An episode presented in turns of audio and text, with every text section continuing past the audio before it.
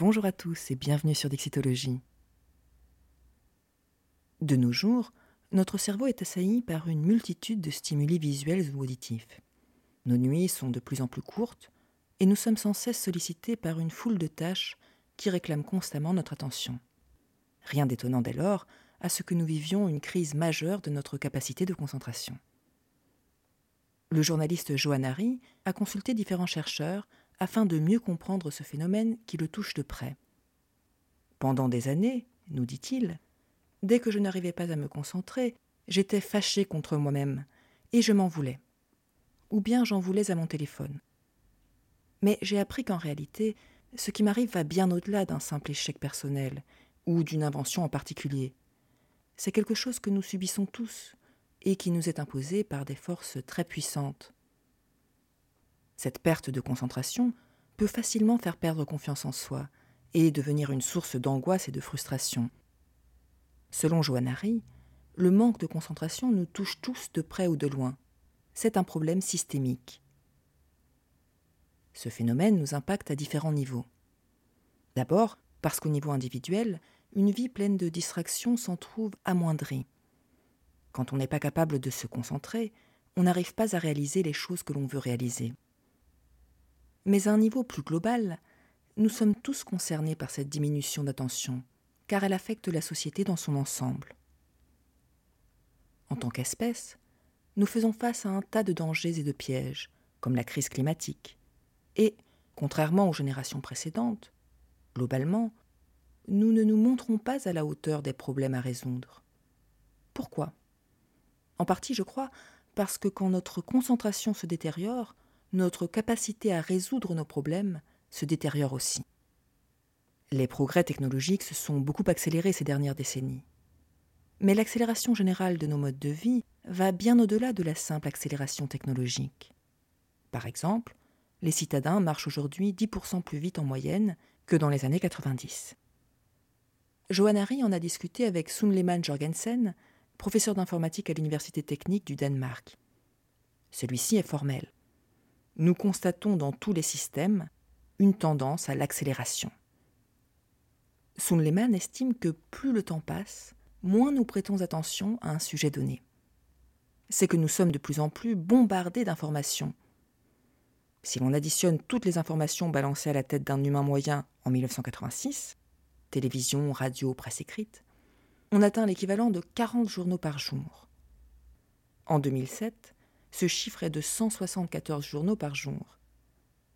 Or, plus on déverse d'informations dans un système, moins les gens peuvent se concentrer sur l'un de ces éléments en particulier. C'est l'augmentation du volume d'informations qui crée le sentiment que le monde s'accélère. Ce phénomène ne date d'ailleurs pas d'hier. En utilisant les millions de livres scannés par Google Books, l'équipe de Lehmann a montré que depuis 130 ans, à chaque décennie, les principaux sujets de discussion apparaissent et disparaissent de plus en plus vite. Internet n'a fait qu'amplifier cette tendance à l'accélération. Cette accélération n'est pas toujours perçue de manière négative, elle est même souvent présentée comme un progrès. La sensation de vitesse est grisante, et les technologies dont nous disposons ont quelque chose de magique. Mais nous avons voulu nous convaincre que nous pouvions augmenter massivement la somme d'informations à laquelle nous sommes exposés et la vitesse à laquelle nous y sommes exposés sans aucune contrepartie. C'est totalement illusoire. De fait, Sun Lehman estime que nous sommes collectivement en train de vivre un épuisement de plus en plus rapide de notre capacité d'attention. Cet épuisement est la conséquence logique de l'accélération de nos modes de vie. Elle nous met face à nos limites naturelles, mais aussi face à la question du sens de nos modes de vie car la rapidité a un coût. D'après Lehmann, nous sommes en train de sacrifier toutes sortes de profondeurs. La profondeur prend du temps, et la profondeur demande une certaine réflexion. Si l'on doit se maintenir au courant d'un tas de choses et envoyer des mails à tout bout de champ, il n'y a pas le temps d'aller au fond des choses.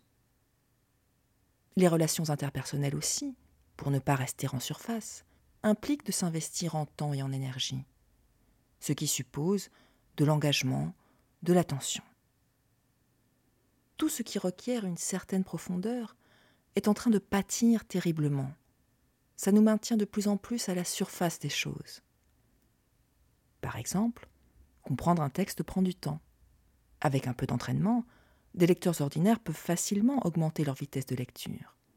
Mais si on les évalue après sur ce qu'ils ont lu, on découvre que plus on les fait aller vite, moins ils comprendront. Plus de vitesse se traduit par moins de compréhension. Les lecteurs habitués à lire vite ne font pas exception à cette règle. Il y a tout simplement une vitesse maximale à notre capacité humaine d'absorber des informations. De plus, si l'on force les gens à lire vite, ils sont bien moins susceptibles de se confronter à des sujets plus difficiles. Ils développent une préférence pour des énoncés simplistes. Le problème vient aussi du fait que nous n'avons pas toujours conscience de cette situation. Nous surestimons bien souvent nos capacités cognitives, sans tenir compte du prix à payer pour être réactifs et dynamiques. Pour mieux comprendre les conséquences cognitives de cette accélération de nos modes de vie, Joanne Harry s'est entretenue avec Earl Miller, professeur de neurosciences au MIT. D'après Earl Miller, il faut davantage tenir compte des limites de nos capacités cognitives, car notre cerveau ne peut penser qu'à une chose ou deux à la fois. C'est lié à la structure fondamentale du cerveau, et ce n'est pas prêt de changer. Mais plutôt qu'accepter nos limites, nous nous sommes inventés un mythe qui consiste à croire que nous pouvons penser à trois, cinq ou dix choses à la fois.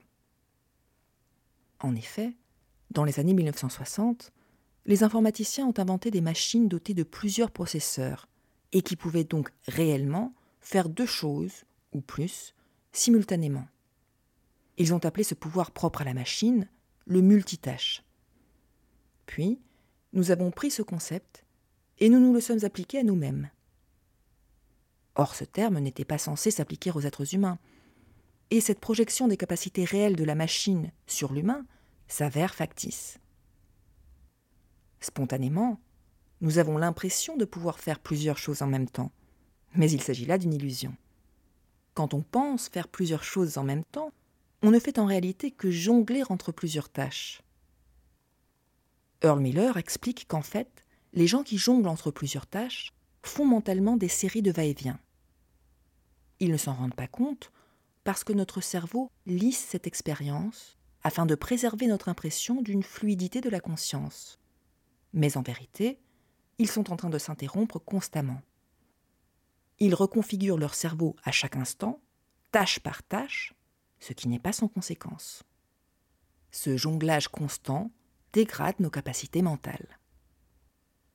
Tout d'abord, ce jonglage permanent nous rend moins efficaces. Imaginez-vous en train de remplir vos impôts. Vous recevez un SMS, vous le regardez, ce n'est qu'un coup d'œil, ça vous prend cinq secondes, et puis vous retournez à vos feuilles d'impôts. Alors, votre cerveau doit se reconfigurer pour passer d'une tâche à l'autre. Vous devez vous rappeler de ce que vous faisiez avant, où vous en étiez, ce que vous en pensiez, etc. Ça prend du temps. Résultat, votre performance baisse. Vous êtes plus lent. Changer de tâche fréquemment empêche notre cerveau de fonctionner optimalement.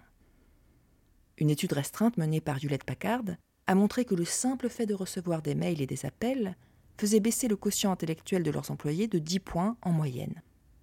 D'autres recherches montrent qu'il faut en moyenne 23 minutes pour retrouver son état de concentration initial quand on est interrompu alors qu'on était concentré sur une tâche.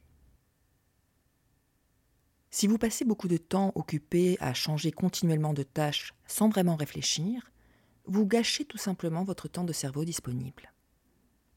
Par ailleurs, jongler entre plusieurs tâches entraîne un taux d'erreur plus important. Et ces erreurs s'accompagnent d'une approche plus grossière des problèmes à traiter. Au lieu de passer l'essentiel du temps à penser réellement en profondeur, notre pensée se fait plus superficielle, parce qu'on passe beaucoup de temps à corriger des erreurs et revenir mentalement sur nos pas. À plus long terme, jongler sans arrêt entre différentes tâches épuise notre créativité. Les idées innovantes nous viennent des connexions que crée notre cerveau à partir de tout ce que nous voyons, entendons et apprenons. Notre cerveau, quand il a du temps libre, réfléchit naturellement à tout ce qu'il a déjà absorbé et tisse des liens nouveaux entre ses connaissances. Si l'on passe son temps à changer de tâche et à corriger ses erreurs, le cerveau a moins l'occasion de développer des pensées réellement créatives et originales. Selon Earl Miller, notre culture a façonné une véritable tempête de dégradation cognitive. Or, cette dégradation de nos capacités réflexives n'est pas sans conséquences sociales. Les gens qui n'arrivent pas à se concentrer seront de plus en plus attirés par des solutions simplistes, de nature autoritaire, et seront moins à même de réaliser à temps leur échec.